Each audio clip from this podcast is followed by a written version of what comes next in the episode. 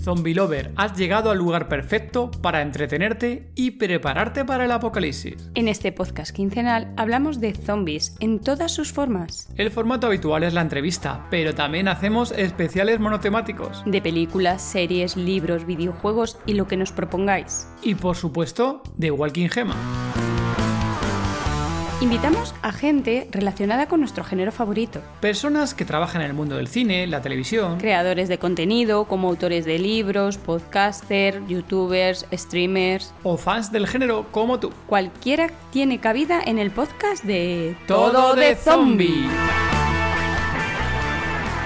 recordaba retazos de, del Amanecer de los Muertos, de haberla visto en la, en la 2 cuando hacían aquellos ciclos de terror y tal. Pero aproveché y vi para salirnos de lo que es el zombie, o sea, de Crisis, que no, no es apocalíptica por lo que ocurre, pero no es zombie. Pero me pareció muy original, no la conocía y, bueno, al final bueno, lo disfruté. Yo no, no tiendo a mal. 90-95% de la humanidad se, ha exterminado, ¿no? Ha sido exterminada. No sabemos lo que ha ocurrido y, y los supervivientes se han congregado en pequeñas comunidades que además están aisladas unas de otras y que se están empezando a dar cuenta que si quieren sobrevivir, tienen que empezar a salir al mundo exterior. Siempre el mundo Episodio 67 del podcast Todo de Zombie. Hola, Zombie Lover. Contigo somos Todo de Zombie. David, ¿dónde estamos? ¿Qué hacemos aquí?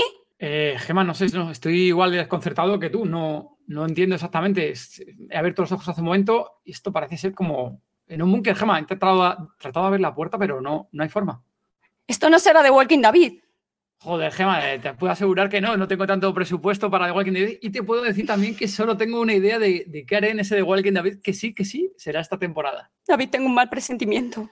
Uf, Gema, la última vez que tuviste un mal presentimiento fue justo antes de ver Resident Evil Welcome to Raccoon City. Y madre mía, vaya película, vaya película. En esta puerta hay un cartel, vamos a ver qué pone. Venga, vamos a, a explorar este búnker. A ver, pone aquí un cartel, sí, pone aquí, este búnker es usado por Frank Guerra para sobrevivir en los mundos apocalípticos y posapocalípticos.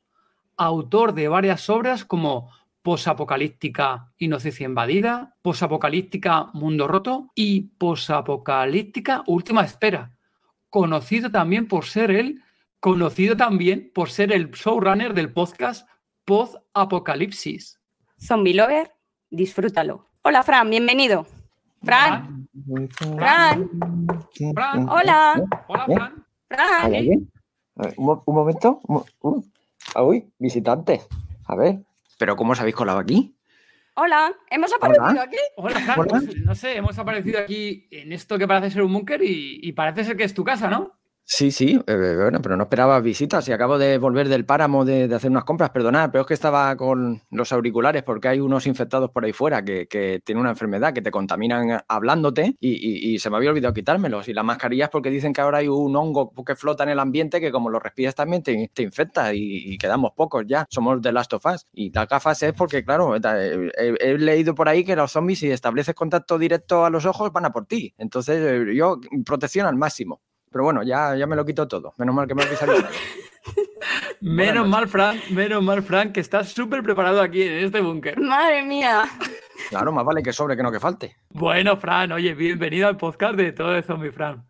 Muchas gracias, me hace mucha ilusión porque llevo unos meses siguiendo y, y por ahí por el Telegram estamos chateando a menudo y me hace ilusión por fin aparecer aquí en Todo de Zombies. Bueno, aquí Zombie Lover hay que decir que Fran no simplemente estaba actuando, no, no, estaba con una máscara aquí que tenía puesta, unas gafas y los cascos. Realmente estaba completamente minimitizado en, su papel. ¿eh? Vengo, vengo de, de, muchos años de jugar a rol y lo llevo en la sangre. Bueno, por nuestra parte aquí ha sido un pequeño cambio, ¿no? Un pequeño arte, un honor tenerte aquí en el podcast. Oye, qué menos que tratar de hacer una mención a, tu búnker, ¿no? Porque ahí en el podcast de Post Apocalipsis, ¿no? Siempre haces mención ahí los oyentes, ¿no? Y a los invitados, ¿no? Y haces ese, ese como, ¿cómo haces ese pase, ¿no? ¿Cómo lo hace Fran? ¿Cómo es ese pase como la invitación, ¿no? Le suelo decir, bueno, al principio, ahora ya no tanto, antes metía más efectos y hacía el, efecto de, la puerta cerrándose y tal. Y bueno, ya, ahora simplemente hago la presentación de ya estamos a salvo en el búnker y depende de lo que toque esa semana, pues hago un pequeño comentario, ¿no? Ya los zombies han quedado fuera o tal, o, los hongos ya aquí no penetran, no sé qué. Y normalmente hago la broma recurrente de, las habichuelas caducadas, de que tengo las tantas habichuelas caducadas. Eso es lo que tenemos para comer. Claro, es como surgió ese, ese podcast, ¿no? Y cómo surgió eso, oye, voy a hacer un podcast. Bueno, sabemos que tú venías de antes de hacer, habías hecho otros trabajos en, bueno, otros trabajos. Sí. trabajado en otros podcasts, pero ¿cómo surgió concretamente este podcast orientado al mundo de Apocalipsis? Pues eh, surgió porque, como dices, llevaba varios años participando en otros podcasts como Cosas de Monstruos, que hice durante varios años con, con unos amigos, y otro que es Choque Slam Podcast, que es de lucha libre y wrestling, y, y bueno, en fin, eh, uno con la fuerza, que es el que hago antes con amigos y ahora junto a mi mujer, que hablamos de Star Wars, pues tenía ganas de tener un proyecto propio. Y como siempre, siempre, siempre me ha gustado eh, la temática post-apocalíptica, pues dije, pues nada, eh, uno más uno, dos, o sea, no tiene mayor complicación la cosa. En esta época de, de pandemia, además eh, apocalíptica, que parecía que, que, nos íbamos a ir todos a, al carete. Total. Se me ocurrió y como soy, como soy, pues un año después, cuando ya estábamos todos a salvo, entonces dije, ahora es el momento de lanzar y ya llevo dos añitos a lo tonto, ¿eh? que, que, me he hecho la vista atrás y digo, ostras, si he estado a año, prácticamente dos años a, sema, semana, a programa semanal sin parar y estas navidades decidí por primera vez, digo, voy a parar y he estado un mes, o bueno, que al final han sido unas cinco semanas sin grabar. Sí porque eh, necesita. Es que el, el, podcast, si vosotros lo sabréis, es como una droga. O sea, te metes, cuando te das cuenta, yo por lo menos eh, estaba que hacía tres y cuatro podcasts semanales. Vale. Este mío, más, más colaboraciones, y llega un punto que dices, no, no, por favor, hay que parar porque la vida es algo más que estar delante del micrófono. totalmente, totalmente. ¿Cuántos episodios llevas? Ya no sé si sabes, tienes el número de la cuenta, cuánto llevas eh, directamente sí. publicado. Ayer grabé el 114. Uh, Qué burrada, Fran, qué burrada, tío, qué currada. Sí, madre mía. Y fíjate que, bueno, luego lo, lo, lo, hablaremos si queréis, pero el tema de Walking Dead es que es lo que más programa me ha sumado porque no, no pensaba meterme, pero al final con un amigo que es muy fan de, de, Walking Dead y aprovechando que era la última temporada, dijimos, venga, vamos a meternos a hacer el programa semanal, antes de saber que iban a ser 24 episodios.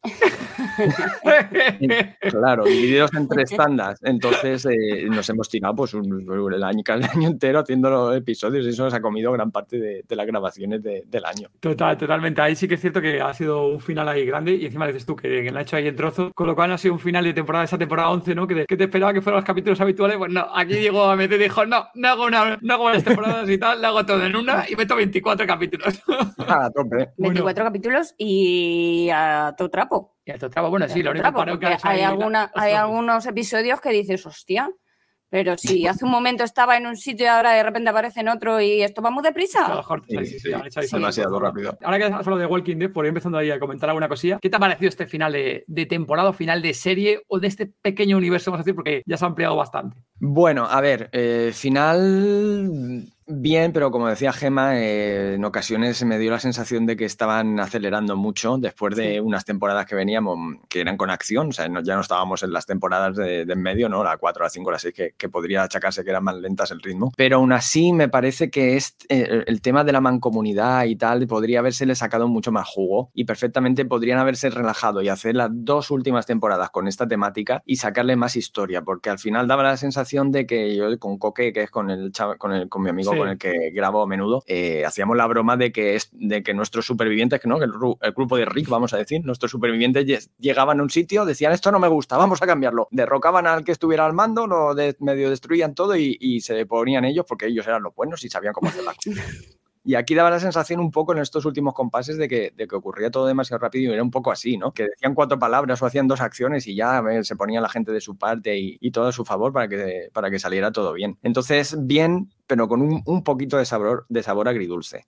Aparte, claro, ese final que es diferente al de los cómics por fuerza mayor, porque tenemos series que van a venir después y, y no te podían cerrar como pasa en el cómic. No quiero hacer spoilers de lo que pasa, pero eh, el final iba a diferenciarse bastante. Es, un, es como un poco un final en falso, porque los personajes que vemos aquí eh, van a volver a. Vamos a vol yo estoy seguro de que al menos el proyecto de Rick y, y Michonne vamos a volver a verlos, porque ahí sí que yo creo que, que será el último proyecto y será el cierre definitivo de, de una época, de la época Walking Dead. Lo que pasa que ya sabemos, ¿no? Los problemas que ha habido con, los, con el creador, ¿no? Los juicios, sí. eh, temas de pasta. Será por dinero, será por dinero con, con, The Walking Dead, ¿eh? Efectivamente. Entonces aquí hay que rascar y han dicho, pues cortamos por lo sano y empezamos no de cero, sino que hacemos una, una divergencia y, y, cambiamos el nombre y así no tenemos que pagar derechos y tal y cual. Y no sé cómo acabarán esas historias, pero bueno, que aún queda. Los muertos vivientes son para siempre. Veremos a ver qué, qué nos depara una serie. Sí que es cierto que lo que dices tú, el, el final fue el final como tal, ¿no? Eh, ese final abierto que dices tú, que si no hubiera habido esas nuevas series que vienen ahora en breve, ¿no? La de, la de Maggie y Niga, ¿no? La de Daryl y demás, y luego la de Mission y, y Rick, seguramente el final de la serie no hubiera tenido nada que ver con lo,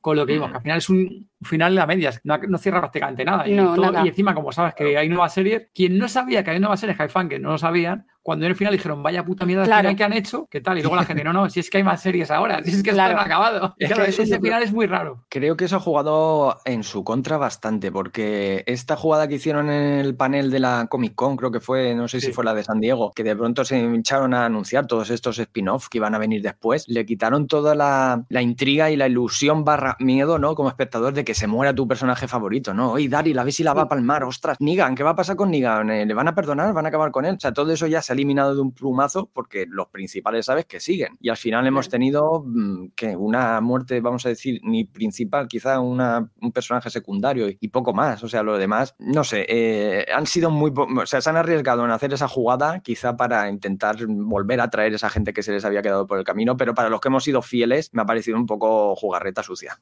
Sí, Sí, ¿no? porque hay momentos en los que cuando se quedan encerrados, pues están rodeados todo de zombies, ahí tú dices, bueno, pues, sé que Negan vive, sé que Daryl vive, sé que, ¿sabes? Que, bueno, ahí ya sabíamos lo que tú dices, que ya nos han quitado la angustia y la cosa de decir, joder, que va a morir Negan, joder, que va a morir... eh, Sí, no, todo eso se, se iba por sí, completo. sí, se va to- totalmente.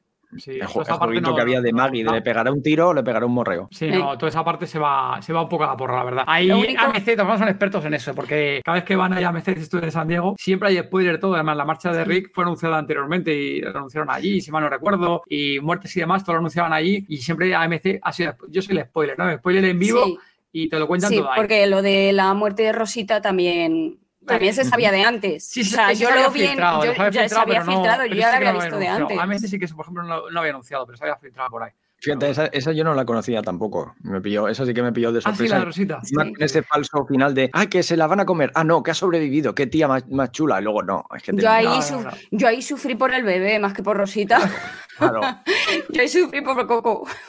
sí, que hay, había- hablando de Rosita, ¿no? El salto que pega hacia la, con el bebé colgando y pega un salto hacia la Sí, cañería que sí. dices, "Ah, va a Y aplastar al yo bebé con diciendo, toda la madre, el bebé, por Dios. Pues no, son, son jugarretas de, de protagonista, ¿no? Que tienen la- el carnet de- del guion que les protege. Fran, y de las nuevas series, ¿cuál es la que más espera? ¿Cuál es de las, de las tres que vienen, cuál es la que tienen más ganas? Pues mira, yo nunca, casi nunca, o sea, me cuesta mucho tener un favorito, ¿no? Entonces yo me gusta disfrutarlo Sí. todo y las, las espero las, las tres. No tengo una favorita. A mí eh, Daryl me encanta. Me hubiera gustado quizá verle en esa sinergia con Carol, porque me parecía Sí. que tenían muy buena química los dos actores y ver por dónde había podido tirar esa historia, pero parece que la actriz pues eh, tuvo unos problemas en el pasado, ¿no? Dentro de la serie y tal. eh, creo que fueron también problemas de dinero, de que no le pagaban lo mismo que a sus compañeros. Y bueno, estuvo fuera un tiempo, luego volvió y no sé si eso quizá habrá influido en decir, no, yo esto ya lo acabo y me dedico a otra cosa o no, o a vivir de las rentas. Y al final, bueno, vamos a ver a Daryl solo, que va a molar también, porque bueno, Daryl ya sabemos que el actor les ha- le han cogido para videojuegos, ¿no? De tipo duro, solitario y demás, y, y, o sea, y cumple. Y la de Negan, pues sí, el- lo único que no de Negan, lo que no me va, me va a gustar es Maggie.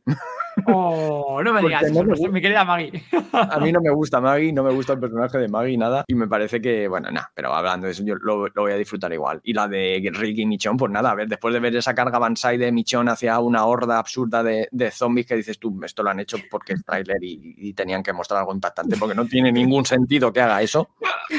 ya veremos por dónde nos llevan. Ese reencuentro, ¿no? Porque me parece que va a ir de eso, de esa búsqueda que tiene el uno del otro. Sí, y lo de esto, yo creo que van a aprovechar esa serie sobre todo para, para hacer un cierre y personajes que supuestamente que a lo mejor no deberían aparecer, yo entiendo que haya a lo mejor en un episodio final o así, Sí, ese se cierre de- acabarán juntando con. esa cierre, lo que sea. Ya, llegarán yendo en Alejandría, ¿no? O sea que, No, Sí. en, sí, en Alejandría se quedaron. Sí, puede ser que a lo mejor le hagan algo ahí, ese cierre Bueno. ahí, o, o no sé qué harán. Eh, eh, al final acaba siendo el gobernador el, rey Ezequiel, gobernador de la Sí, mancomunidad. correcto. Sí, Sí, sí, sí. lo único que nuestros amigos se quedan en, en Alejandría, ¿no? Se quedan ahí viviendo sí. en, en Alejandría, su ciudad, y el gobernador estuvo es el Ezequiel. Pero bueno, una cosa que decían siempre los fans, ¿no? Que siempre decía Daryl que te volvería con Rick para encontrar con su hija, con, con Judith y demás, y que tal y que cual, y que los encontraría, ¿no? Pues a lo mejor en esa serie que creo que al final son, supuestamente son una temporada de seis episodios, pues a lo mejor ahí sí que tenemos un final más cierre de la, de la serie. Aunque las otras sigue- series continúan hacia adelante en función de la audiencia, que a lo mejor más de una continuará segurísimo, vamos. La que más visos de continuidad, yo creo que la de City of Dead, esta que van a hacer, porque como Sí. están tan apartados de los demás, que a ver qué historia se buscan para que se hayan ido tan lejos, yo creo que la que más posibilidades tiene de perfectamente de, de- de seguir. Y a ver qué nos muestran, porque ya hemos visto un, tráiler, ¿no? Que parece que va por fin, o sea, entramos en rollo Left 4 Dead de diferentes tipos de zombies. Uh, esperemos a ver qué, qué hay ahí. Esa evolución de Claro. zombies que parece haber. Parece haber luego, no sé, que a veces también es muy especialista y mostrar una cosa en el trailer, poner una cosa y luego es una mierda que a lo mejor yo que sé que es un zombie que a través de una bolsa por aquí motivo y no Sí. tiene nada que ver y es una de no, lo que sea.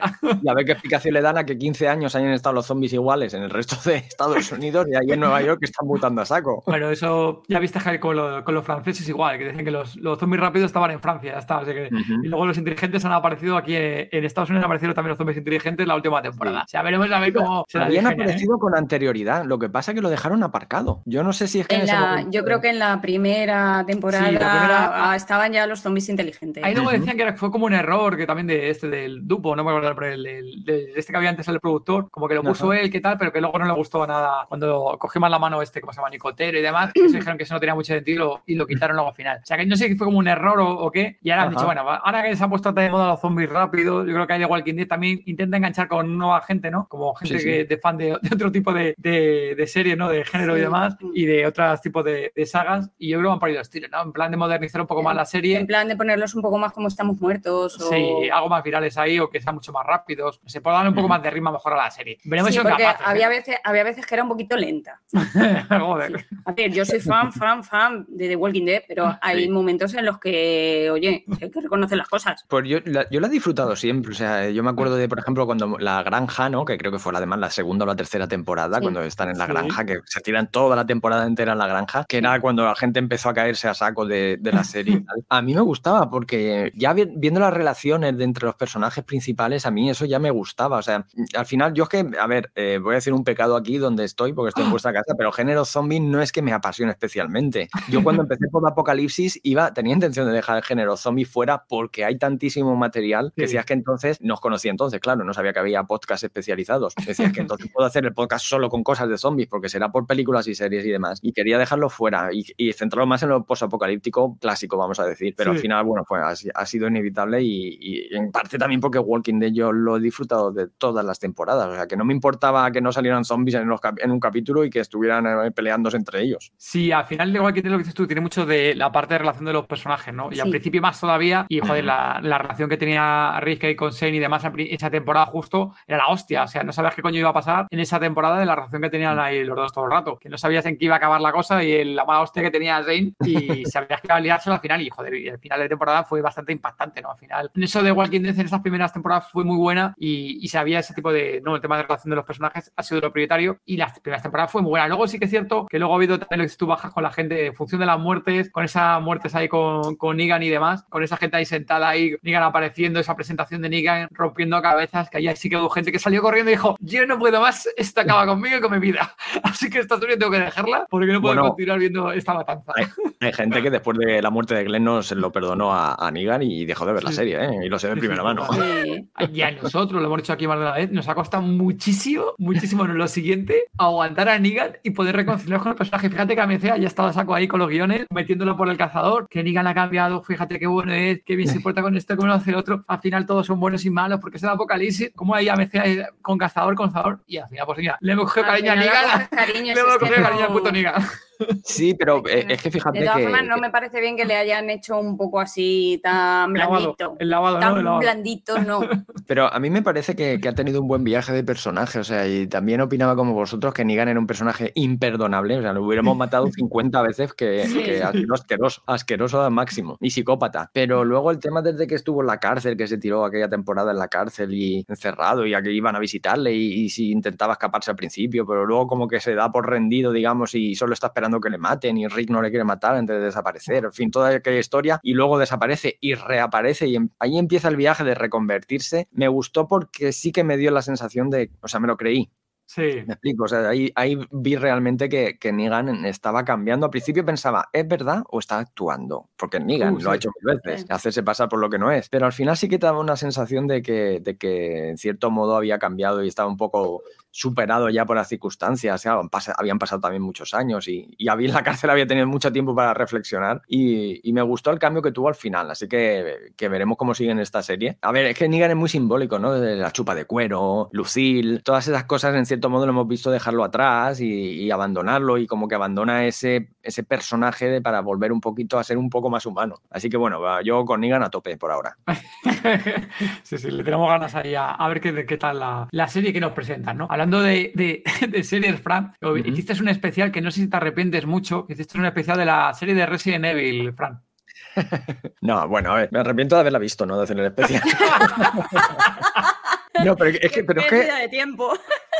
Sí, y, y, o sea, dolor interno porque me hizo mucho ilusión cuando lo anunciaron porque dijo, ostras, aquí hay pasta metida. Y fíjate que creo que, al principio solo se vio un teaser que era básicamente Resident Evil en, en, pantalla y tal, como son estos que duran 10 segundos. Y yo dije, tiene buena pinta. me parece que voy a ir a tope. Y la vi y vi el primero y dije, bueno, venga, va, vamos a seguir. Y luego, ¿pero qué narices es esto? Y, ya fue bajando un picado aquello y ya dije, no, no, o sea, decisiones absurdas todo el tiempo y un personaje que no me creía y bueno, y al final deseando que se acabara aquello.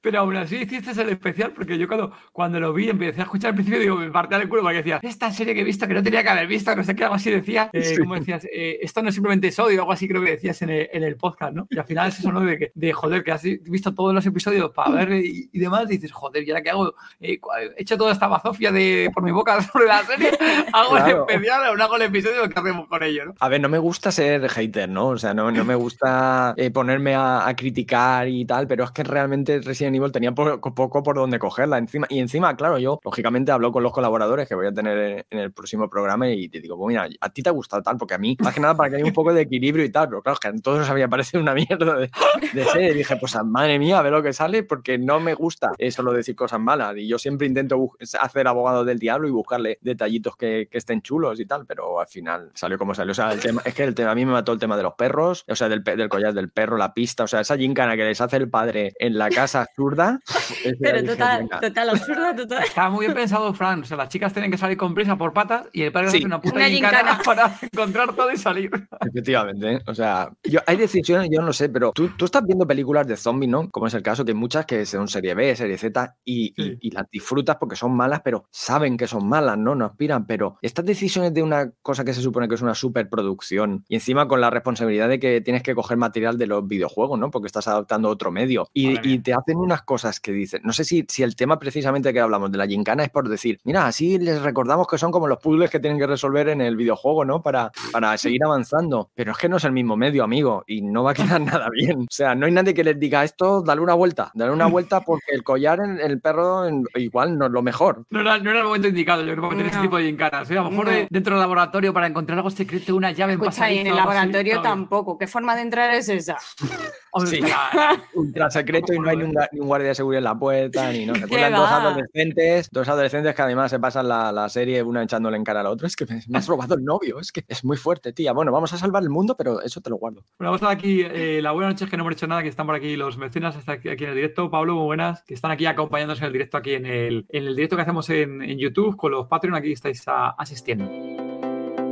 Hola, yo soy Ajeno al Tiempo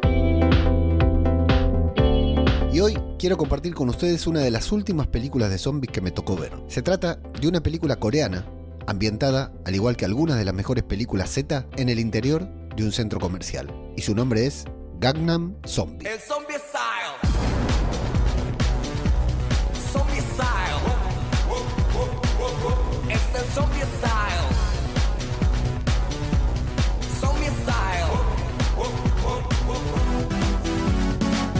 No sé si a ustedes les pasará lo mismo, pero cuando yo le doy play a una película coreana de zombies, siempre tengo mucha expectativa porque no tengo la menor idea de con lo que me podría llegar a encontrar. Sin ningún problema podría estar frente a la próxima Train to Busan o simplemente ante una producción tan original como Estamos Muertos. Lo cierto es que Corea tiene algo muy particular con los zombies y nos da la garantía de que por lo menos al darle play a esa película veremos algo original y diferente. En este caso, sin hacer ningún spoiler, les voy a mencionar tres de los ingredientes con los que cuenta esta película y que la convierten, como les decía anteriormente, en algo bastante original. El primero son los zombies. La primera escena ya nos deja en claro frente a qué tipo de zombies nos enfrentamos. Son violentos, agresivos, rápidos y a lo largo de la película también vamos a conocer algunas otras características que les agregan para que la infección no sea la misma que ya estamos acostumbrados a ver. El segundo ingrediente son las artes marciales más precisamente el taekwondo. A mí me gustan mucho las artes marciales y no resulta para nada habitual en el cine y en la televisión ver a supervivientes enfrentándose a los zombies a golpe de apchagi, yopchagi, doliopchagi y otros movimientos característicos del taekwondo.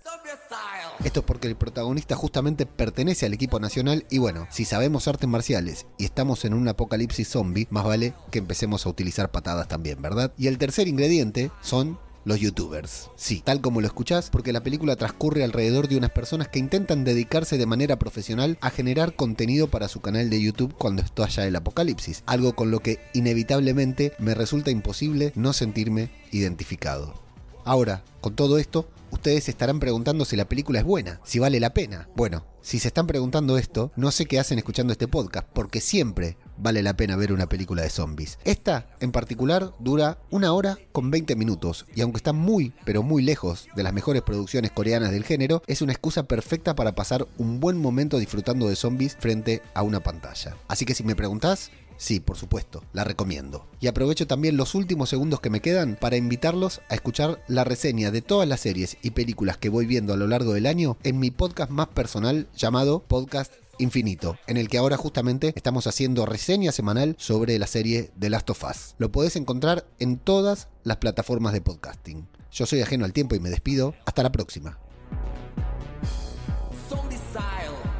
Venga, vamos a, continuar. Eh, y bueno, luego no solamente que, comentas un poco por encima ahí, eh, Frank, que tampoco es que te apasiona muchísimo el género zombie, pero vas y te atreves a hacer la iniciativa Romero, ese pedazo especial de verano ¿no? de Romero, y os hacéis un repaso a todas las películas apocalípticas, ¿no? Apocalípticas de, de Romero, y hacéis un repaso de todas, todas, todas. Todas y cada una. Sí, sí, sí. O sea, sin dejar ninguna, hicisteis todo. O sea, un, abrazo por aquí por esto y saludos a, a, Coque, ¿no? Que te acompañó en esta iniciativa. y os todas las películas y luego después un especial por cada una, tío. Muy bien. Eso es. Eh, Coque, bueno, esto nació por Coque, o sea, porque Coque es hiper fan de George Romero y, le gusta con locura. Y me lo decía, oye, podríamos hacer un, especial de película de, zombies de George Romero y tal. Y yo, ya sí, eso.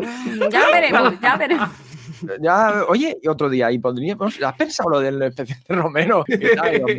Al final, venga, sí, aparte porque fíjate que son clásicos y yo no había visto muchas de ellas, ¿vale? Había visto La Noche de los Muertos, de, clásica, de blanco y negro, y recordaba retazos de, del Amanecer de los Muertos, de haberla visto en la, en la 2 cuando hacían aquellos ciclos de terror y tal. Pero aproveché y vi, sobre todo em, para salirnos de lo que es el zombie, o sea, de Crisis, que no, no es apocalíptica por lo que ocurre, pero no es zombie, eh, pese a que es muy mala, que, que Coque quiere que, que hagamos, quizá el verano que viene hagamos iniciativa spin-off de, o sea, remakes de películas de Romero hecha por otros directores, porque de Crisis el remake parece ser que, que está muy bien. lo que a mí me gustó por lo original de, de, la trama, luego, bueno, la película es que tiene también, que muchas veces no, no pero me pareció muy original, no la conocía y, bueno, al final bueno, lo disfruté. Yo no, no tiendo a amargarme con, con esas cosas, o sea, que me, adapto y, al final lo disfruto. Lo pasamos muy bien, sí.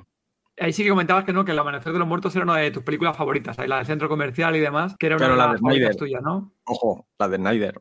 Ah, la de Snyder, no la de Romero, amigo. Vale, vale. la de Snyder. La de Snyder, es la de ah. Snyder porque siempre lo digo, es, mi principio de película favorito. O sea, yo me acuerdo, la fuimos a ver al cine porque mi, mi, grupete de amigos teníamos un fanático de, género zombie y nos arrastró al cine a verla y, fuimos con gran alegría a verla y, la verdad es que espectacular. Es el crescendo de, de la intro, de, cómo... A mí es que me gustan mucho. De hecho, el Last of Us lo, lo mencionó en el, en el programa que ya está subido es una cosa parecida. A mí me encantan las intros de que están los personajes viviendo su día a día y de fondo empiezas a notar cómo las cosas están yendo al traste, ¿no? Las noticias en la televisión, a lo mejor una portada de un periódico, un comentario que oyes por ahí, pero el protagonista no le hace caso y todo va poco a poco creciendo, ¿no? Empiezan a verse ambulancias, eh, policías y todo y te van metiendo. Así, a mí eso me encanta porque lo veo muy real, o sea, no, no empiezas dentro, sino que, que tienes una introducción de cómo se ha ido el mundo al garete y eso me, me mola bastante. Y claro, con, con esta del amanecer pues ocurre eso de manera casi perfecta. Sí, eso está guay, porque dices tú, aparte como cuando suelen hacer la presentación del personaje, ¿no? Que te van contando poco a poco para cada uno, para que veas cómo forma, ¿no? De cómo es su forma de ser. En el apocalipsis también mola, ¿no? Cuando te hacen esa introducción también al apocalipsis, no, no directamente a lo mejor al apocalipsis, que también molan en esas películas, ¿no? Que se despierta alguien, sale del hospital y está todo en el puto apocalipsis, ¿no? Que eso también está guay, ¿no? Pero, Le pega una patada a una niña, por eso, quita niña. Déjame, coño. Ese tipo de, cosas, ¿no? Que, que yo creo que, que, también en el género zombie mola, ¿no? Y lo he visto en La Amenaza de los Muertos, ese inicio que tienen ahí, la de la de Nader es una puta pasada, ¿eh? El tema de la niña en la puta habitación, eso es una locura, ¿eh? Claro. Y luego ese zoom eh, exterior que va haciendo, ¿no? Ese zoom invertido hacia afuera y, buah, genial. Está muy bien. Ya que has hecho un repaso de todas las películas así de Romero y de zombies y demás, aparte del amanecer de los muertos de Snyder, ¿cuáles son las que más te han gustado? ¿En general? Sí. ¿O de Romero? Vale. En general, en general, porque me da mm, la de, por ejemplo, el Amanecer de los Muertos es de Snyder y esa te gusta. Entonces, dime si quieres alguna de Romero, o sea, de, mm, sí, de Romero y otra de... Pues mira, de Romero, En la Noche de los Muertos Vivientes, porque son los pilares sobre los que se ha sentado la mastodóntica industria que, es hoy en día. Y porque aún así, o sea, Romero siempre, si no, si no lo conoces, o sea, como me pasó a mí, si no lo conoces, que no has visto más, o digamos que muchos a Romero conocemos de oída, vamos a ser sinceros, y porque es el padre del género, pero no te han metido a ver las películas porque ya tienen sus años y, pesa. Hmm. Pero si te a verlas como tuvimos que hacer, ¿no? Con espíritu analítico para, para verlo, vemos que, que, que Romero siempre, el género zombie ha sido una, una excusa para contar otros problemas que tenía la sociedad americana y hacía mucha crítica social y, política a Vietnam y, el, sistema político, el sistema capitalista, con la película de centro comercial, con el amanecer, eh, los militares, eh, o sea, cada, película y, los zombies además no eran el típico zombie que hemos visto luego, o sea, los, los eh, ya en la, noche de los muertos vivientes los zombies tenían cierto tipo de inteligencia. Inteligencia, sí piedras y objetos, romper los faros del coche porque era lo que les asustaba. O sea,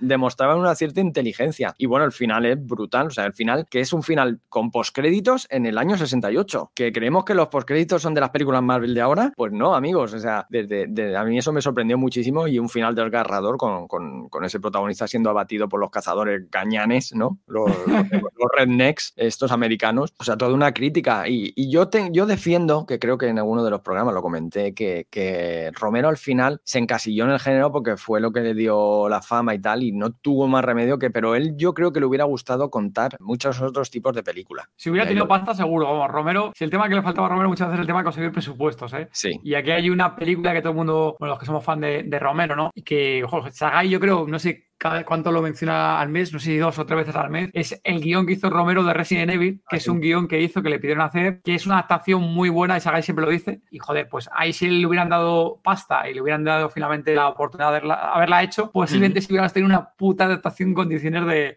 Resident Evil. Y eso es una cosa que, que, que lo digo, Sagai, yo no sé, mínimo una vez al mes, siempre el grupo que tenemos ahí de colaboradores siempre lo comenta, y joder, que no dejaron a Romero hacer la película, no sé qué, y no hay nadie que siga el, el, guion de Romero para hacer unas adaptaciones en condiciones, ¿no? Que justo, por cierto, comentar aquí Zombie Lover, que están trabajando en, esa, en ese guion de Romero, se está haciendo un cómic en base a, ese guion de Romero, todo en plan cómic, con viñetas y demás, y la verdad es que la, adaptación está siendo bastante fiel al guion. De hecho, encima es un cómic gratuito, con lo cual se puede ver gratuitamente, lo están haciendo ahora, no me acuerdo ahora el, el nombre de la, creo que es una chica la dibujante, y me acuerdo el nombre, si no, luego lo dejo en las notas del episodio de Zombie Love. Pero ¿sabes si es oficial o es un fanfic? No es oficial, es ah, gratuito por eso mismo, porque no es oficial, porque no paga derechos y demás. Pero vamos, prácticamente yo creo que casi todos ya saben que, se está haciendo y vamos, al principio por ahora nadie lo ha bloqueado, como ha pasado alguna vez con ah. adaptaciones de videojuegos o remake de videojuegos que ha hecho los fans, ¿no? Que eso pasa hace poquito con The Resident Evil y por lo menos por ahora nadie ha parado esto y está haciendo en base al guion y eso oficialmente se dice que se está en base al guion de, Romero. Veremos a ver cuánto dura, si, se sigue y si la dejan acabar la historia entera. Esperemos. Oye, por lo menos que, ¿no? que lo tengamos en algún formato accesible. Y estamos con películas favoritas tuyas, hemos cortado ahí. Sí, películas de, que de zombies que no es de Romero. Y voy a decir unas, pero por, por lo bien que lo pasamos de lo mala zombies que infectados, ¿eh? Zombies infectados, ¿eh? ¿vale? Zombies nazis. No. Uh, ah. zombies nazis, hostia puta. Zombies nazis. Es muy divertida, tío, es muy divertida. Es muy divertida y yo siempre la defiendo porque es la única película que he visto en la que un humano muerde un zombie. Hostia puta. Es verdad. ¿Cuándo? al principio, ¿no? Cuando están ahí en la nieve, no me acuerdo. En la cabaña. ah, en la cabaña, en la cabaña, la cabaña. Cuando están en la cabaña hay un momento que, que, le pega, le agarra un bocado a, un zombie, creo que es en el brazo. Y bueno, esa también la por el recuerdo porque también fuimos a verla al cine, porque decíamos, ostras, una película que se llama Zombies Nazis. O sea, esto tiene que molar sí o sí. Claro, casi matamos a nuestro amigo, que os digo que, que un saludo Alberto, que no vas a ver esto seguramente, porque le pasa ahora y está muy ocupado, pero, pero te hago saludo. Eh, nos arrastró a todos allí, casi lo matamos. Ahí porque luego, entrasteis ahí con, un par de cervecitas, con, un par de cervecitas, yo creo que esa película entra mucho mejor, ¿eh, Fran? No, nosotros éramos friki sanotes, o sea, nosotros éramos de, no éramos de cervezas y eso. Esa, no sé si te acordarás, David, que la vimos aquí en casa. Sí. Y estaba mi madre y estuvo casi toda la película. ¡Uy, uy, uy, uy, uy! ¡Uy, uy! ¡Uy, pero qué está haciendo! ¡Uy, madre mía, qué de sangre! Claro, qué gore, ¿no? pues tiene segunda parte, bueno, supongo que. La volvemos a ver aquí con tu madre en casa. No hay que juntar familia con, con Ay, películas sé de que, sé que no. Era eso o ver el Sálvame, así que pusimos la Bueno, película. entonces- Entiéndeme, entiéndeme. Entonces, a, a tope con los zombies nazis. Bueno, no sé si habéis visto la segunda parte, pero ¡fua! Sí, vimos la la he 1 y la 2. Sí, sí, sí. a ver, la 1 es la de la cabaña, la que están ahí con la pareja. Sí. Y la segunda, si me recuerdo, es la de la ciudad, ¿no? La segunda es la de la ciudad. Creo recordar que es la de la nieve también, que hay un- deshielo y empiezan a despertar y... Sí, Creo que sí. es, en la 2 en la que hay un, un zombie La que le muerde de la cabaña. Y la segunda llegan a la ciudad, ¿no? Sí, que, se- que se deshielan y demás, pero van a la ciudad, que cuando cogen los tanques y van por la ciudad aplastando a la gente. Yo creo que esa es la segunda, si me lo recuerdo. Que cogen a los turistas y demás en el autobús, esa es la segunda, sí, sí. Nosotros vemos la 1 con mi madre. Sí, era la sí. de la A ver, nieve. con tu madre fue la, La de la la- nieve. la nieve. Correcto. Creo que es, es que no me acuerdo cuál Luego, luego hablaba con mis hermanos y decía, "Eh, estamos viendo una película, yo que sé, hay mucha sangre. Que no sé ni de qué es. ¿Es en, ¿Es en la 1 o es en la 2 cuando sale? Hay un zombie, creo, que le muerde los huevos a uno. Hostia, no me acuerdo. Ay, no me acuerdo. Que sale de la No nieve, surge de, de la nieve era de la cabeza y Esa yo, esa yo creo que de la, esa, esa yo creo que era la 1. Sí, no me acuerdo. yo, Esa, esa me acuerdo ahora. Está muy loca. A mí esa película me, me mola porque son muy divertidas. Y luego que los zombies están bien hechos. Luego hay películas cutres y divertidas que encima los zombies están mal hechos, pero estos zombies están guay, coño. Están bastante chulos los, los zombies. A mí eso me moló. O sea, Zombie Nazi es una de tus favoritas. El amanecer de, de los muertos de Snyder y Zombie Nazi, ¿no, Fran? Y luego, bueno, eh, 28 días después también Uh, me gustó sí. mucho en su momento cuando, cuando lo estreno. También la vi en el cine y, y bastante divertida porque ya te- ahí fuimos eh, solo Alberto y yo y, y estábamos como estaba la, la sala tranquila y estábamos los dos comentando. Ahí no, lo disfrutaba mucho porque estábamos comentando lo que haríamos nosotros en esa situación, ¿no? Uh. Ah, pues yo iría Ajá. por aquí, no sé qué, ya tal. Entonces íbamos comentando y lo pasamos muy bien viéndola. Qué bueno, eso también mola ahí, ahí comentando un poquillo. Y luego, bueno, tú tienes ahí, has tenido también otros podcasts y has hecho otras cositas anteriormente de post-apocalipsis. Y una de ellas que también te mola, y voy a decir aquí un par de nombres que tengo apuntados: King Kong, Gamera, Godzilla, Batalla de los Simios Gigantes. No sé si, si te suenan Sí. estos nombres de algo, Fran. Y, y sus genes cimbreantes. Sí, sí, sí. Eso fue Cosas de Monstruos, eh, un proyecto en el que he estado cinco años y, y la verdad que mm, he disfrutado todos y cada uno de los programas porque era un programa eh, de Kaijus, ¿no? Tratábamos películas de Kaiju, siempre el nexo común de monstruos gigantes o no tan gigantes porque en los últimos tiempos ya llegamos a hacer la pequeña tienda de los horrores y cosas así que ya empezábamos con el cachondeo de dónde está el límite para que se considere un monstruo gigante. O sea, a partir de dos metros ya, ya vale, ya es gigante eso. Y era muy, pasábamos bomba, sobre todo los primeros tiempos. Eh, eh, fíjate que el podcast empezó como, bueno, un proyecto personal de, de mi amigo Marco que, que mm, se le ocurrió reunirnos a un grupete y, y decirnos, oye, estoy pensando en hacer, más que nada porque él mismo como, como excusa, digamos, para ver esas películas que, que de otra forma igual no vería. Y, y dijimos que sí varios y allí que nos embarcamos y en principio iba a ser serio. Si tú escuchas el primero, que está dedicado a a Godzilla del 54, ¿no? La película fundacional. Estábamos todos ahí súper serios. Además, contábamos con Octavio, que era en el programa es el erudito Octavio, porque cada uno teníamos nuestro rol, digamos, porque era el que más sabía de, de- del tema y era todo muy serio, todos ahí y tal. Y a partir del segundo, el tercero, el cuarto, o sea, empezó a desmadrarse la cosa. Yo es que tengo una vena de cachondeo que no me la puedo aguantar. Soy muy mordaz y hago comentarios mientras que el otro está hablando y tal, y tiro pullitas y no sé qué. Y se empezó a desarrollar ahí. O sea, Octavio era muy serio hasta que un día dijo, no sé qué estábamos diciendo en uno de los programas, que sí, no sé qué, no sé cuántos, el monstruo de las escamas. Y suelta Octavio. Mmm, escamas. Y empezamos todos ja, ja, ja, a reírnos porque era la primera vez que Octavio dejaba de ser serio y decía un, un- un- La broma. Sí, un comentario de cachondeo y a partir de ahí yo teníamos la broma de que habíamos roto a Octavio, porque a partir de entonces ya se soltó, empezó a, ¿no? como a sentirse más cómodo y más en confianza con nosotros y, y ya los programas fueron, buah, eran una maravilla. Y ya te digo, de ahí estuvimos, eh, estuve cinco años. Ahora el programa sigue, pero ya no estoy yo ni, ni está Marco. A ver, a- joder, fíjate, hasta el propio creador, no fundador del, del podcast lo ha dejando, ¿no? Ya ha dejado el, o sea, ya, ya ha dejado el programa como tal, lo ha dejado heredado, ¿no? Pero lo ha traspasado Sí, y él no está sí. y lo sigue llevando a otras personas. Eso es. Oye, Fran, y aquí estamos hablando mucho de podcast y demás, pero tú, tú eres escritor. ¿O qué? Fran, cuéntanos. Pretendo, pretendo ser. Hago mis pinitos, mamá. Pues sí, eh, siempre he tenido la, bueno, el, típico tópico ¿no? del escritor de yo siempre me ha gustado contar historias y, tal. No, bueno, cuando empezó esta era de internet y empezaron los foros y, estos proyectos online y revistas y tal, nació la editorial No Solo Rol. Primero empezó como un fancineo electrónico, que tenía una revista, y yo como siempre he sido rolero desde los 13 años, fue una época que yo ahí no tenía grupo y, y necesitaba, yo siempre he necesitado jugar a rol y tal, y lo descubrí y, me lancé y le pedían por colaboradores, empecé con ellos y les mandé una cosa, le gustó, empecé a publicar con ellos, era una revista mensual y luego pasé a ser uno de los editores, o sea, yo, o sea, aparte de hacer, leía lo que hacían los colaboradores, le, lo repasaba, ¿no? Le daba el visto bueno y lo, lo arreglábamos, ¿no? Lo maquetábamos y, y, lo subíamos a la revista. Luego cuando se consolidaron como editorial, ya como empresa, me, dijeron que si quería, tenía interés en publicar con ellos y y, y ahí empecé y de vez en cuando pues he ido, he ido trabajando con ellos a lo largo de los años. A ver, cuéntanos así, ¿qué horas has escrito, Fran? Bueno, pues con ellos el prim la primera fue un one shot de un juego que se llamaba Slang, que era un juego de, de, eh, basado en Los Ángeles de los años eh, 90, si mal no recuerdo, de las bandas callejeras, que estaban los, los Blood y, los, y la otra banda, las dos bandas mayoritarias que había reales, ¿no? Que existieron de verdad eh, en Los Ángeles y era su mundo, ¿no? El mundo criminal de, de, Los Ángeles. Y para, para Slang escribí dos historietas, era Proceso Oscuro fue la primera y la segunda Oro en Plomo. La primera era, yo trabajaba con el, el, el editor el jefe, me decía una premisa, ¿no? La primera queremos que sea en un sitio cerrado. Entonces, proceso oscuro ocurre eh, dentro de lo que es la sala de un juicio. O sea, están, los personajes interpretan a varios criminales que van a ser juzgados en un juicio multitudinario y de pronto hay un fallo ahí de seguridad y uno de los personajes se hace con un arma de, de uno de los guardias de seguridad. Y ahí, a partir de ahí, empieza la historia. Se supone que, claro, el edificio se queda cerrado, la policía está en los alrededores, ¿no? Eh, ellos han cogido de rehenes a los que están dentro de la sala y entonces eh, va de, de, cómo desarrollan los personajes esa situación. Eso no tenía final, o sea, o acababa bien y lograban escapar o los acribillaban acribillaban a, a balas y, y, morían. Y luego, proceso oscuro, me fui al otro extremo, entonces los personajes eran una banda de policías que hace unos años habían desarticulado una banda de, de traficantes y se habían hecho con un lote de lingotes de oro del que nadie, excepto ellos, conocía la existencia. Entonces hicieron un pacto de esconder eso y cuando se enfriara la cosa, dividirse el, el, el dinero entre todos los lingotes. Y creo que recuer, creo recordar, es que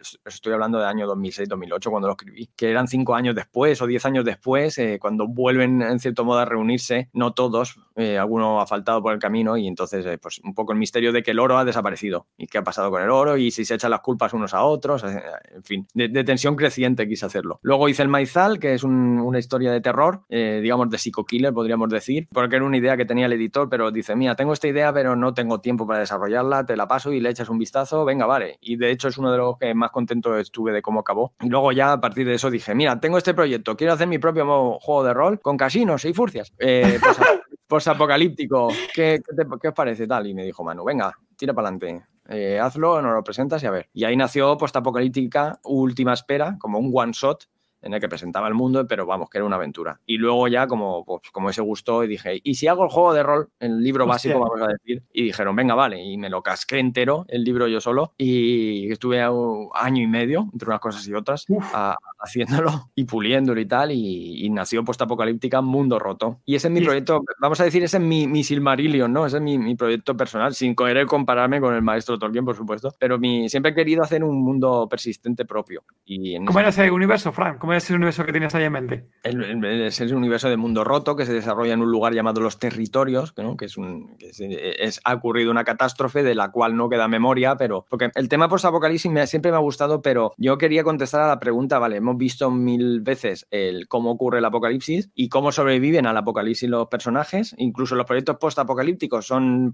son cosas que han ocurrido relativamente cerca del desastre, pero ¿qué pasa más adelante? O sea, ¿cómo sería una sociedad que ha, ha pasado ya tanto tiempo que ni siquiera recuerden los, los supervivientes, recuerden lo, ocurrido? Y a partir de ahí, pues empecé a desarrollar eh, este mundo roto, como digo, este, este post-apocalíptica, porque es, es, un mundo en el que el 90-95% de la humanidad se, se, ha exterminado, ¿no? Ha sido exterminada, no sabemos lo que ha ocurrido y, y, los supervivientes se han congregado en pequeñas comunidades que además están aisladas unas de otras y que se están empezando a dar cuenta que si quieren sobrevivir tienen que empezar a salir al mundo exterior. Siempre el mundo exterior se toma como, eh, se relaciona con el, con, con el miedo, ¿no? Con, con, las leyendas, con la superstición, eh, no salgas fuera porque afuera está el peligro y te pueden matar enseguida y no las bandas de forajidos están por ahí, etcétera, etcétera, pero tienen que verse forzados a, a salir para pues, pues, a establecer lazos de comercio con otras comunidades, porque a lo mejor aquella tiene medicinas aún del mundo antiguo que tú careces de ellas y las necesitas porque hay una, una enfermedad extendiéndose en tu, en tu comunidad y, y, así. A partir de ahí, pues nació como esa semillita y ahí, pum, pum, pum, pum, pues ha ido creciendo. O sea, todo está enfocado o sea, juego de rol en plan de que la gente coja esa información de su universo y a partir de ahí haga partidas de juego de rol. ¿Cómo, les, cómo lo tienes enfocado esto, Fran? Si he entendido bien.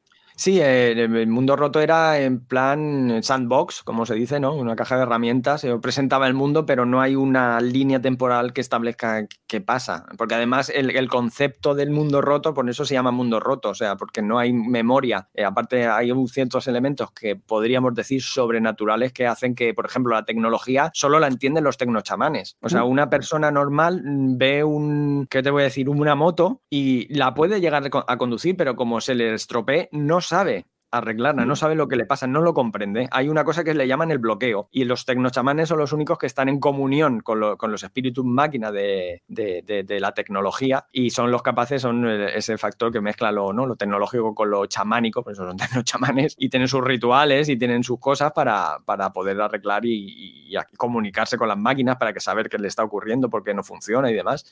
y, y ese rollito. Luego hay otros que son, que son los creyentes de, en el la religión del verdadero Dios, que es eh, un rollo oscuro, ¿no? una religión oscura que podríamos asimilar al cristianismo más radical, podríamos hacer, y entonces ellos funcionan en su creencia, pero más que, que, es porque exista el Dios en el que creen, es porque tienen tanta voluntad, tienen tanta fe, que son capaces de, realizar lo que podrían ser milagros o, conseguir eh, sus objetivos, que normalmente suelen ser el control del rebaño. Bueno, tampoco me quiero enrollar mucho más, pero bueno, que tiene sus toquecitos de... Eso sí, no, en principio no hay mutantes y no hay... No, no, lo que ha ocurrido para el desastre no es una guerra nuclear.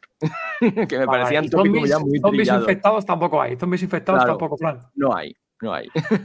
Bueno, ahí decía nuestro, nuestro aquí mecenas Pablo, comentaba que te animaras a escribir una zombies, ¿no? Pero algo de zombies tiene, ¿no, Gema? Sí, de hecho has eh, publicado una novela en Dolmen, si ah, no recuerdo mal. ¿Qué novela es esa? ¿De qué, de qué trata esa, novela? ¿Tiene algo de zombies o ahí sí que no hay zombies? Es verdad, tiene, tiene de zombies. Por suerte para Pablo, eh, esta novela porque es una novela basada en el mundo de Minecraft, amigos.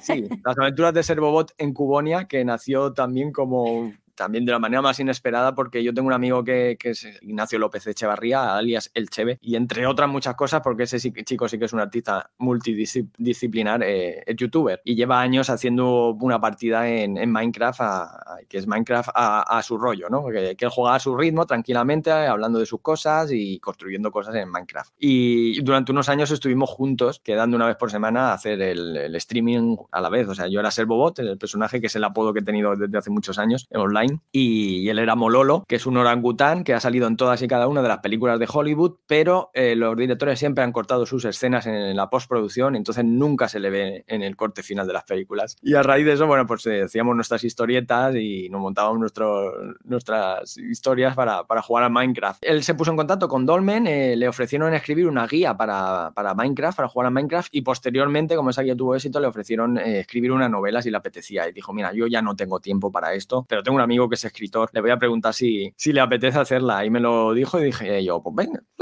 ¿por qué no? Porque la, la vida que hace decir que sí a la Hay que arreglarse. Pero tú jugabas a Minecraft o no jugabas a Minecraft tú? Sí, sí, sí, ya te digo, yo jugaba con él. Eh, cada semana, sí, sí, y, muy bien. O sea, lo que pasa que ahora ya sí que ya llevo mucho tiempo que no juego y, ha cambiado un montón desde, desde que, lo dejé. Ahora me, estoy bastante perdido. Y, pero bueno, en aquel entonces hice la novela muy, muy a gusto. O sea, además me salió muy fluida, sorprendentemente. La, la hice muy rápido y quedé bastante contento también con el resultado. Ahora la, la releo porque hace un tiempo mi, mi, hijo me pidió que se la leyera. Yo le leo toda la noche, ¿no? La, antes de irse a dormir, un cuento, la hora del cuento. Y, y me dijo que se la leyera. Y empecé a releerla y dije, madre mía que esto supone que es infantil juvenil, y el lenguaje que utilizo, claro, para no repetir expresiones, utilizaba sinónimos de, palabras, pero al final era como. Hay tramos que se hacían como un poco, incluso, no voy a decir pomposo, pero se hacían un poco para un tío igual. Pero luego te pasabas muy rebuscar las palabras que tenía que buscar el niño en la RAE, ¿no? ¿Qué coño me dice este hombre que está aquí? Algo así. Y, claro, pero bueno, eh, el feedback que, he tenido de, gente, que de chavales que lo han leído, es que les ha gustado mucho y la mayoría, los pobres, han quedado esperando una segunda parte, pero como el libro no ha tenido, al parecer, el éxito esperado, pues no, nunca me dijeron de hacer una segunda parte, aunque yo lo dejé un poco cliffhanger de, que podía seguir una, segunda parte perfectamente. Vaya, pues bueno, aquí la gente siga comprando el libro y a ver si llega la, segunda parte de la acaban viendo ahí. Tienes suerte, porque no sé ni si está descatalogado. Ah, bueno, pues ahí es complicado, entonces es complicado esa parte. Si no, oye, hay películas que han salido 10 o, 13 años después, la segunda parte, pudiera ser también con el libro, ¿no? Ahí estamos, es verdad. me, marco un avatar. ¿El nombre de la, novela, cómo se dice que se llama la, novela? Eh, las aventuras de Servobot en Cubonia. Servobot porque era mi personaje y Cubonia era el mundo en el que, en el que juega Mololo, en el que juega Cheve. Y se llamaba así porque, claro, mucha gente, de hecho aún lo siguen pensando, el otro día Cheve me dijo, oye, hay uno que te, que te nombra. En uno de sus vídeos un chaval ponía, me he leído tu novela y me ha gustado mucho. Y él decía, no, la novela no es mía, es de mi amigo Frank. Y, claro, como, como era, no, es su mundo. pues el, claro, el que lo conocía pensaba, mucha gente ha pensado que lo, que lo había escrito. Que lo había escrito. Por eso en el título puse las aventuras de Servobot en Cubonia. O sea, era yo, pero en su mundo. pero bueno, buenísimo. Aún así, bastante contento.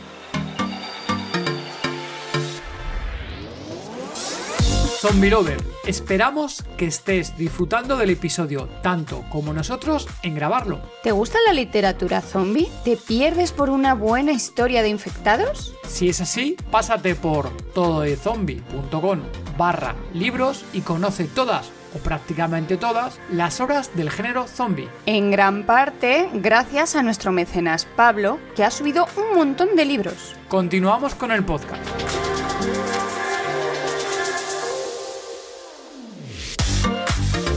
¿A qué sección hemos llegado, Gema? A la sección Apocalipsis. Esta, esta sección eh, te voy a hacer un par de preguntas. Perdón. ¿Estás infectada? y tú me tienes que contestar qué es lo que haría, ¿vale? Infectada estaba la semana pasada, que no, pude, que no pudimos, que no, al final no pudimos quedar. Ay, ay, ay, pobrecilla. Si te convirtieras en zombie, ¿quién sería tu primera víctima? Pues vale, eh, esto es lo que me debería haber preparado, ¿verdad? Sí, justo mm. era esto que, te hemos mandado justo un mensaje de, Fran, te vas a preguntar esto. no, no, no. Pues no, lo digo porque, claro, he oído programas vuestros y, hacéis esta sección, es cierto. Probablemente me, infectaría en mi trabajo, que, a ver, soy cartero, entonces, claro, me infectaría en la calle, en el reparto, y probablemente sería un zombie cartero muy majo y, iría infectando a toda la gente de, mi reparto, de mi recorrido. O sea que yo probablemente sería un vector alfa de, de la infección zombie y seguramente algún cliente sería el que se llevaría el primer bocado. ¿Algún cliente en particular de tu sección? ¿Alguna casa en particular que tengas ahí en mente? Casi sí que sí, le infectarías por los paquetes pesados que siempre te hace subir, te hace subir andando. cinco pisos, cinco pisos ahí cargados los de Adidas. Sin ascensor. Como, yo digo, que nadie se me ofenda, los tontos de, Adidas, de, los Adidas, porque llegan cajas de, Adidas que se ve que hacen ofertas online de vez en cuando y hay gente que se hincha a comprar zapatillas y hay gente que le llevas una caja y al día siguiente llega otra y a los dos días otra y dices, pero ¿cuántas zapatillas necesitas? Algún quinto piso sin ascensor quizás sí que le agarraría un bocado por hacerme subir. Sí, ¿verdad? Cuando llegue el apocalipsis zombie, que llegará. ¿Qué tres cosas no te faltarían? Sin contar ni comida, ni bebida, ni personas. ¿Qué no me faltaría? Vale. Mm. Eh, libros. Libros, porque si no sería un apocalipsis muy, muy triste para mí. Supongo que también música, ¿vale? Para esos momentos de que estaría solo a solas en mi refugio, como estamos ahora, y me pego mis bailoteos cuando nadie me ve. Y qué tercera cosa, pues algún medio para poder escribir creo yo. O sea, todo un poquito relacionado, pero. Una Olivetti. Una Olivetti ahí. Chiqui, chiqui, chiqui, chiqui. chiqui. También, se me ha atascado otra vez, maldita sea. Pues tendrías que el, el, cartuchito de tinta, tendrías que comprar, ¿eh? Tendrías que tener con cartucho de tinta que si no se va a la mierda. Y, Tipex, y Tipex, porque ahí te equivocas y. y Tipex de importante. Acuérdate que no podrías hacer copias, sí, te quedas sin copias, ¿eh? Has pedido una persona. Bueno, no pasa nada. Y saldría con mi manuscrito y, o sea, con mi, con mi, con mi escrito en la mano a buscar supervivientes a leérselo y que luego ellos lo copiaran y así. En tu sección de reparto. Eso es. Zombie. Zombie, eh, léete esto.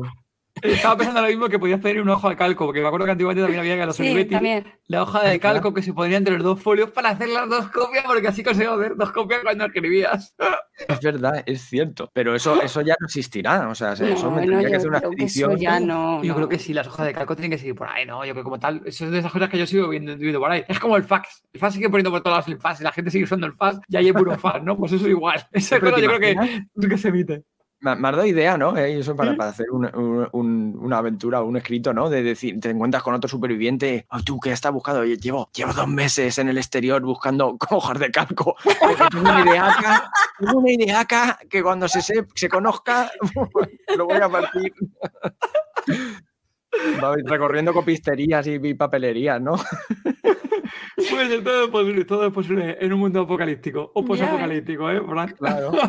Pues oye, pues hemos llegado ya al final del episodio. Por favor, Fran, gracias por venir por aquí y dinos aquí a los zombie lovers dónde pueden encontrarte, por favor. Vale, bueno, pues lo primero y principal, ya que aquí sois oyentes, somos oyentes de, podcast en, en iBox y otras plataformas, tenéis Pod Apocalipsis, o sea que si no sois de iBox, pero Apple Podcast o Google Podcast o Samsung Podcast o lo que sea podcast, eh, he tratado de extender mis tentáculos por todas, por todas esas plataformas y Spotify también. Y, podéis buscar Pod Apocalipsis. También tenéis mi página web personal, frankguerraescritor.com, que no la actualizo con la periodicidad que se merecería. Uy, uy, uy. Bueno, ahí está, voy comentando libros y, cómics y películas y series. Ya no, lo hacía al principio, pero claro, como ya tengo el podcast para hacerlo, pues ahora ya no lo hago ahí en el, blog, pero lo, lo, voy haciendo. Y bueno, luego por las redes sociales, en un grupo en Facebook de Pod Apocalipsis, el Twitter y en fin, que hoy en día, bueno, Instagram también, pero en Instagram estoy como Frank Guerra, con el perfil personal.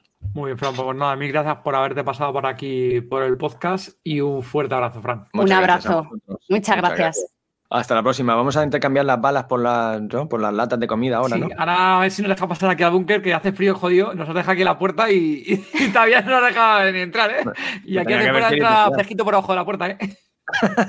ahora, ahora hacemos el, el, intercambio. Disponéis de las notas del episodio en todezombie.com. Si queréis hablar con nosotros o con el resto de zombie lovers, uniros al grupo de Telegram. Es totalmente gratuito. Podéis encontrarnos como Todo de Zombie.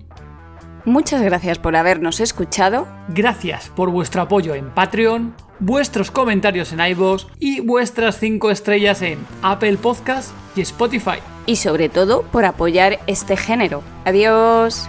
Chao.